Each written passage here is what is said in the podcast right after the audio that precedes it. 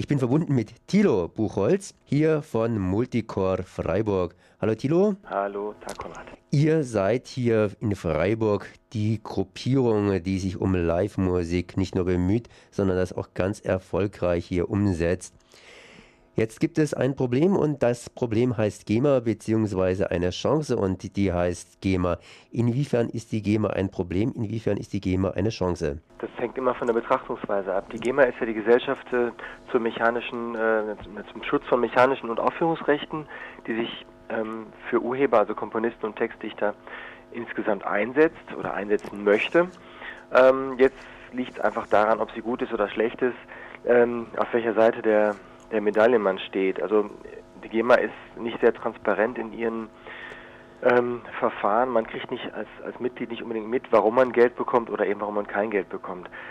Ähm, ich würde jedem Mensch, der Musik macht, äh, empfehlen, wenn er damit ja, Ziele verfolgt, die über das Amateurmäßige hinausgehen, sprich wenn er damit seinen Lebensunterhalt verdienen möchte, dass er auch Mitglied bei der GEMA wird, weil das ist schon sinnvoll. Ähm, das ist die Seite des Musikers. Da kann man zumindest einen Teil seines Verdienstes rüber mit abwickeln. Das Problem ist vielleicht eher für die Allgemeiner, dass die GEMA ähm, Gelder verlangt, zum Beispiel für das Live-Aufführen von Stücken. Also jede Konzertkarte ist eigentlich auch ähm, ein prozentualer Anteil davon geht an die GEMA oder sollte zumindest an die GEMA gehen. Ähm, das ist wiederum ein Problem, weil nämlich das einerseits Konzertkarten teurer macht, andererseits Veranstalter, die ja immer so am Rande des Existenzmöglichen ähm, hin und her laborieren, durch überhöhte Kosten natürlich auch teilweise in ihrer Existenz bedroht. Also deswegen der Vorwurf, die GEMA ist nicht kulturfördernd, sondern auch kulturvernichtend. Dem kann ich auch nicht unbedingt widersprechen. Ihr von Multicore habt ja sehr viele Bands drin. Einige Bands, die sind semi-professionell bzw. nicht professionell, wollen damit kein Geld verdienen und die anderen wollen damit Geld verdienen. Wie sieht es denn aus bei diesen Bands? Wie wird GEMA bei euch diskutiert?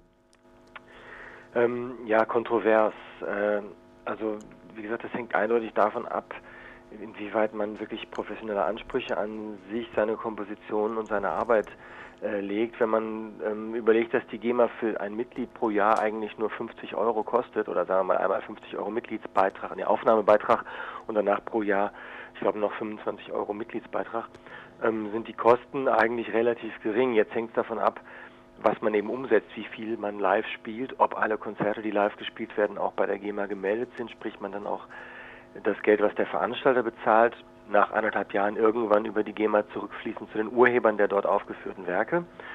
Ähm, oder zum Beispiel, ob man CDs veröffentlicht, äh, jetzt nicht auf dem Brenner zu Hause gemacht, sondern tatsächlich im Presswerk, weil das Presswerk ist ja auch äh, verpflichtet, ähm, Gelder an die GEMA zu bezahlen, die dann dem Urheber wieder zugutekommen oder Radioeinsätze, jetzt zumindest bei den großen Radiostationen ähm, oder Fernseheinsätze, da werden auch GEMA-Gebühren fällig, die dem Urheber zugutekommen. Und ich rate immer allen Musikern, sich das vorher genau zu überlegen, inwieweit sie tatsächlich so aktiv sind, dass ihre Werke entweder live gespielt oder eben gepresst oder ähm, im Radio oder Fernsehen gesendet werden, ob es Sinn macht, bei der GEMA Mitglied zu werden. Und äh, die kontroverse Diskussion ist eben so, dass Leute, die im kleinen Bereich aktiv sind, sich nur darüber aufregen, dass man Geld zahlen muss, dass man, äh, dass der, dass der Veranstalter ähm, die Gage drückt, weil er sagt, ich muss ja auch noch Geld an die GEMA abdrücken und sowas. Ähm, und deswegen das für die kleinen Bands im Negativen auffäll, auffällig ist und für die, die tatsächlich ernsthaft Musik machen oder ähm, ernsthaft komponieren und davon leben wollen ähm, und sich darum kümmern, dass der Veranstalter tatsächlich auch GEMA bezahlt, kommt dann irgendwann nach anderthalb Jahren auch ähm, für das laufende Geschäftsjahr irgendwann eine Zahlung, die dann zeigt, okay, es hat Sinn gemacht, dass ich bei der GEMA Mitglied bin. Und diese kontroverse Diskussion, die kann man einfach äh, von beiden Seiten her sehen. Ähm, da gibt es immer Vor- und Nachteile und deswegen ist es sehr schwer zu sagen, die GEMA ist ein Segen oder die GEMA ist ein Fluch. Beides ist sicher richtig. Wenn ich jetzt bei der GEMA bin und meine eigenen Werke spiele, dann muss ja auch für meine eigenen Werke praktisch GEMA-Gebühren bezahlt werden.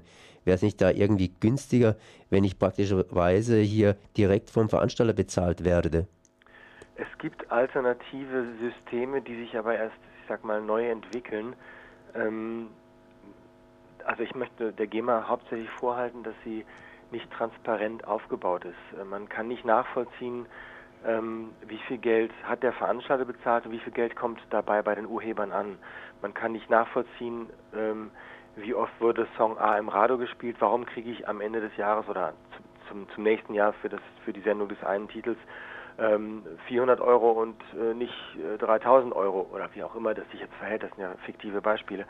Ähm, die, das Direktzahlen von der Urhebergebühr ähm, an den Künstler, meinetwegen durch den Veranstalter, ist ja theoretisch möglich, aber ich frage mich dann auch, wer macht das wirklich?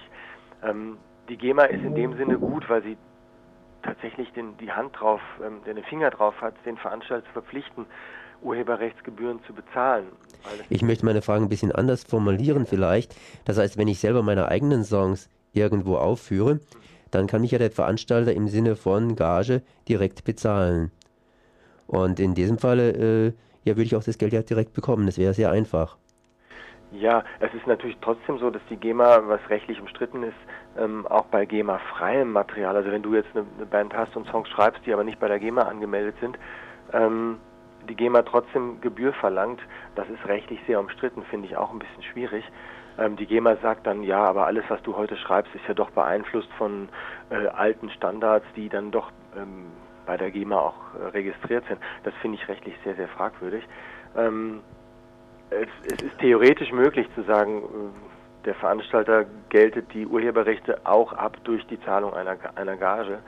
Inwieweit das aber rechtlich dann ähm, wasserdicht ist, sprich, dass dann keiner mehr kommen kann und sagen kann, ja Moment, das war die Gage für das Spielen, für den Musiker, der auf der Bühne gestanden hat und gesungen hat, aber das Repertoire, was er dargeboten hat, ähm, stellte noch einen weiteren Wert dar.